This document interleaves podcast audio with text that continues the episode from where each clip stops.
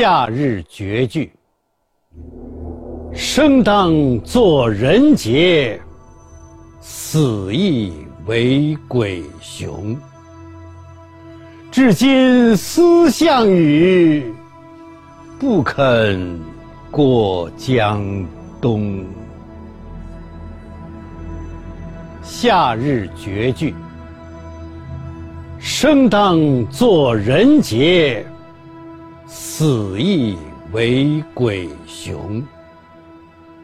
至今思项羽，不肯过江东。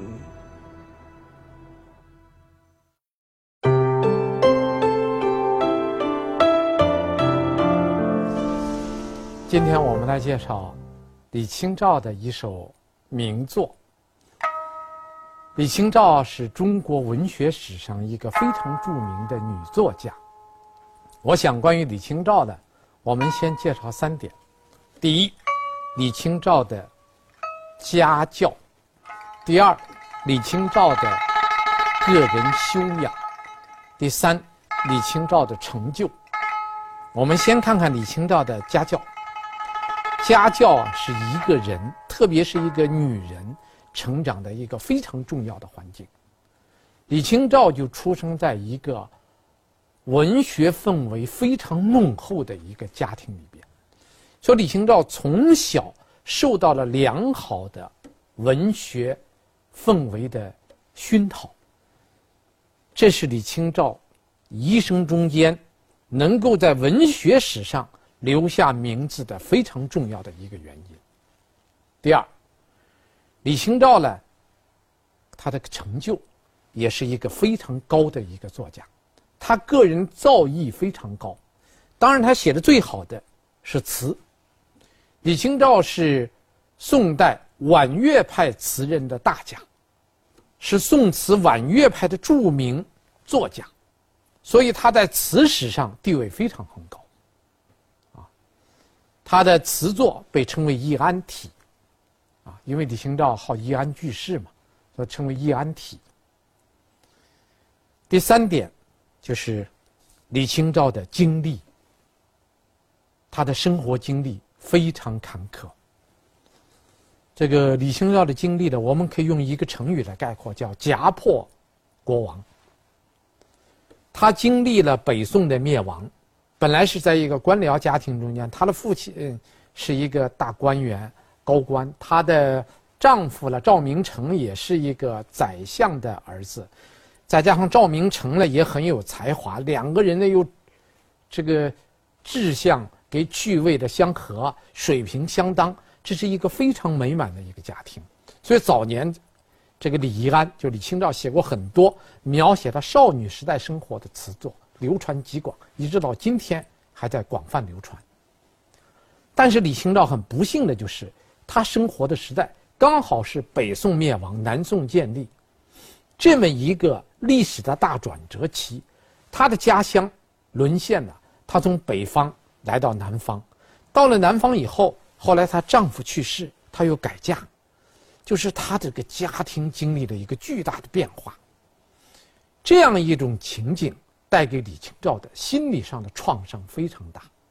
所以李清照早年的词作跟晚年的词作差别非常之大，啊，这是我们对于李清照啊，要首先要介绍的三点。当然，我们今天介绍了这李清照这篇作品，不是他最擅长的词，而是一首诗。李清照在中国文学史上向来以词名世，但是在这里我们要介绍的不是李清照的词，而是他的一首诗。李清照的诗不多，但是李清照的诗有一首却非常有名。这首诗题名叫《乌江》，这是由于流传过程中间不同版本所造成的。这个诗非常短，是一首五绝。从“乌江”这两个字，我们就明白，诗体叫《乌江》，那就说明。这首诗一定是写楚霸王项羽的。这首诗内容从它的字面上看很简单，内容并不多。那么这首诗是在什么情况下写出来的呢？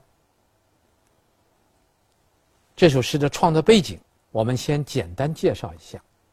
建炎三年，也就是公元一一二九年，李清照和她的丈夫赵明诚一块儿乘舟去芜湖，经过了和县的乌江，在去芜湖的途中经过了乌江，李清照有感。因为乌江是当年项羽自刎的地方，所以他就写下了《乌江》这首诗。首句“生当作人杰”，非常简单的五个字。从字面上来看，人活着就要做人杰。那什么叫人杰呢？人杰是个典故，这个典故出自《史记》的《高祖本纪》。刘邦在当上皇帝以后啊，曾经召集他手下的大臣在一块商量，商量这个事儿。刘邦就提了一个问题，让大臣们去讨论。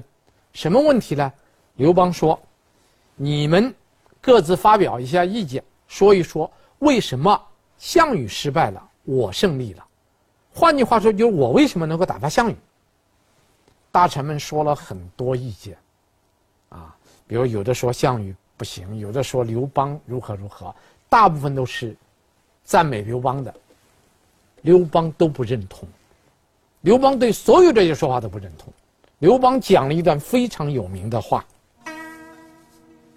刘邦这样说：“夫运筹帷幄之中，决胜千里之外，吾不如子房。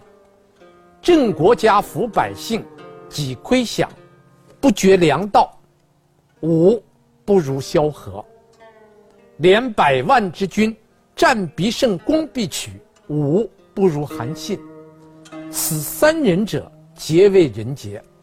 吾能用之，此吾所以取天下也。刘邦这个话的意思什么意思啊？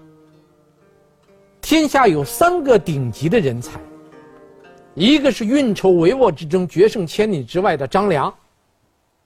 一个是振国家抚百姓击亏饷不绝粮道的萧何，第三个就是连百万之军战必胜攻必取的韩信，这三个人杰都能为我所用，所以我能够打败项羽。你们说的都不对。刘邦说我能够打败项羽，最重要的原因是我用了三个天下顶级的人才，这就是人杰的来源。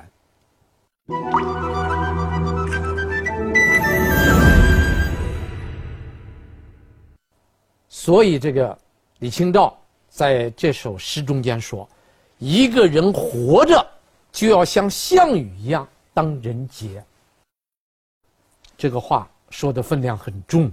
下一句话说什么呢？“死以为鬼雄。”人死了什么？死了以后也要做鬼中间的。顶级的人才，这个鬼雄也是一个典故，它出自《楚辞·九歌·国殇》。国殇中间有这么两句诗：“身既死兮神已灵，子魂魄兮为鬼雄。”说人死以后，他的灵魂还是鬼雄。这就是这两个人杰给鬼雄的典故的来源。我们结合这两句来看，李清照其实这两句诗啊讲了一个意思。开篇的这两句十个字，就说一个人活着要当人杰，一个人死了要做鬼雄。可见李清照在这里是赞美项羽的。换句话说。李清照对项羽的评价非常之高。生为人杰，死为鬼雄，为什么项羽会得到这么高的评价呢？人杰、鬼雄这两个最美好的词，李清照都给了项羽，为什么呢？这首诗的第三句给第四句做了解答。在我们的印象里，李清照是一位纤弱敏感的女词人，而《夏日绝句》这首诗则让我们看到了他慷慨刚烈的一面。面对破碎的山河和软弱的朝廷，李清照没有用婉转抒情的词来描写个人的悲苦。而是用凝练严肃的诗歌，表达了自己对项羽这位他心目中的英雄最高的礼那么，在众多古代英雄豪杰之中，李清照为什么偏偏选择了垓下自刎的项羽呢？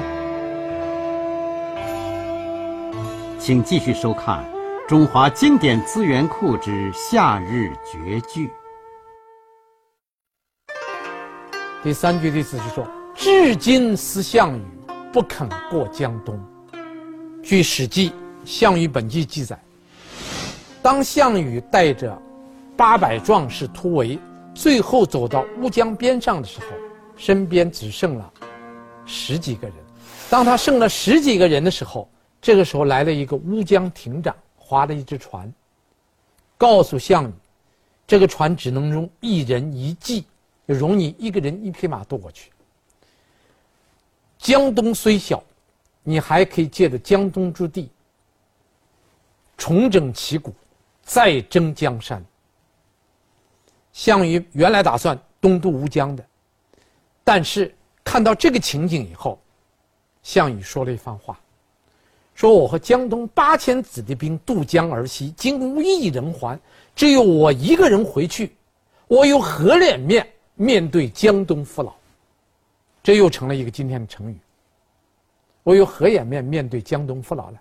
项羽拒绝登船逃走，而是把宝马赠给亭长，把头颅送给故人，最后乌江自刎而死。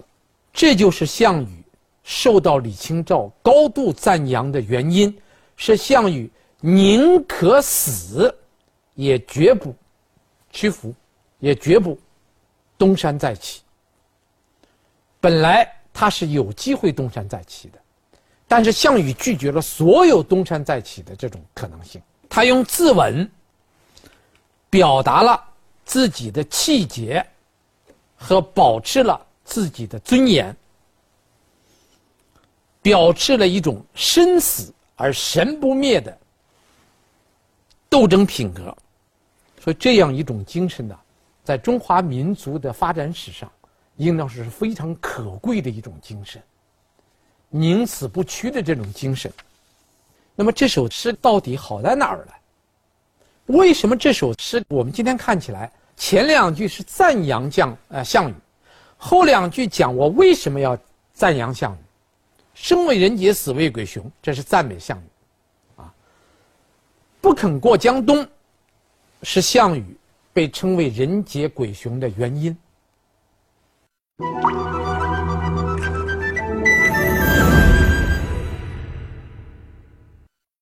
这个诗字面上非常好理解，那么这个诗为什么能够成为经典呢？我想，我再举两个著名作家的同样题目的诗，咱们做个比较。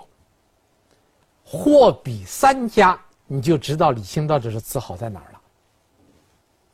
那么另外两家是谁呢？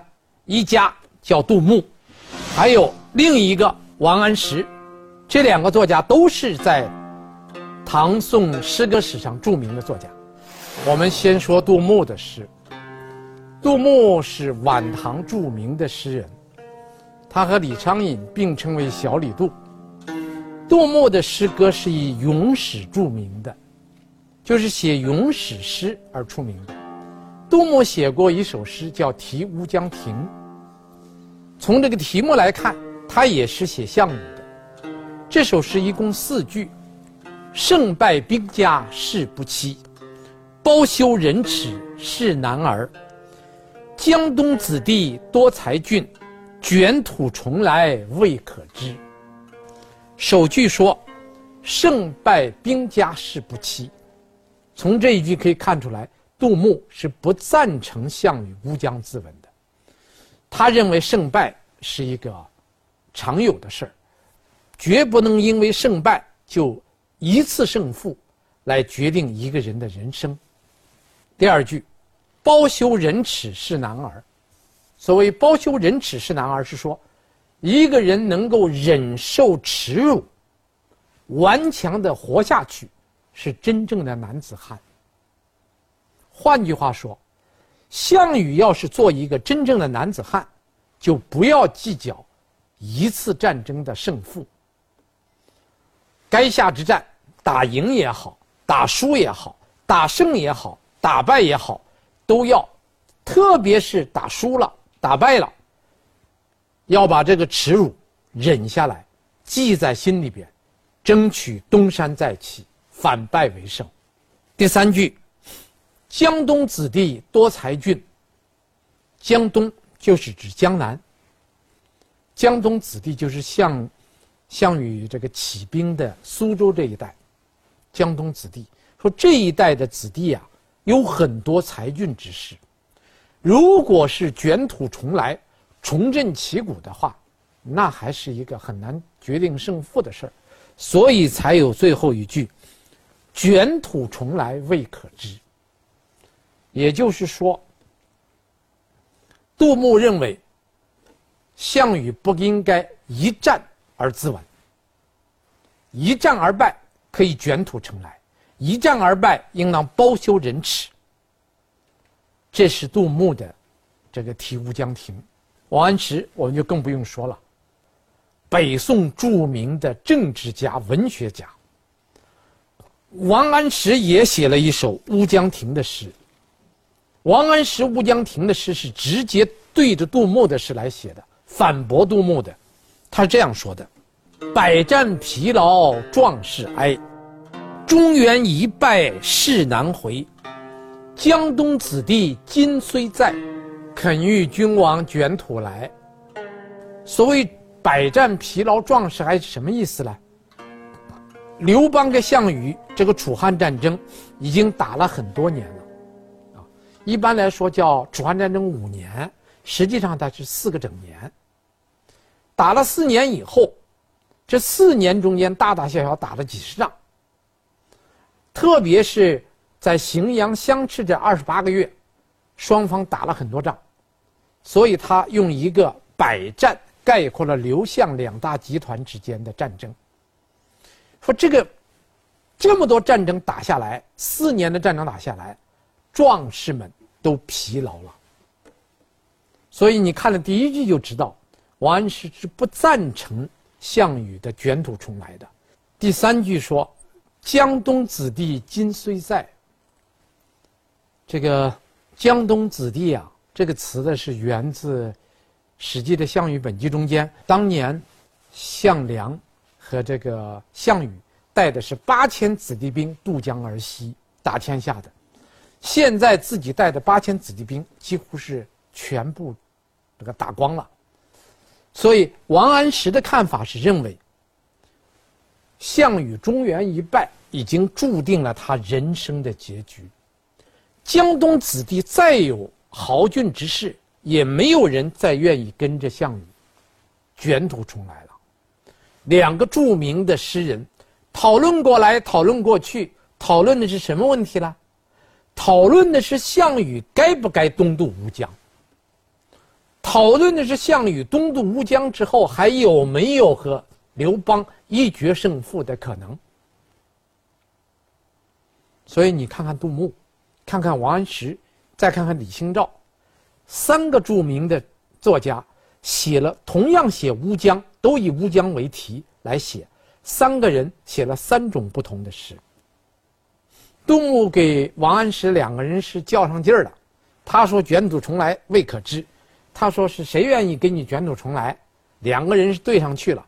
总而言之，围绕着项羽该不该自杀，该不该卷土重来，争过来争过去。李清照完全不在这上做立意。李清照讨论是另一个问题。李清照讨论的是项羽之死，项羽活着，项羽死了有什么意义？他讨论是这个问题。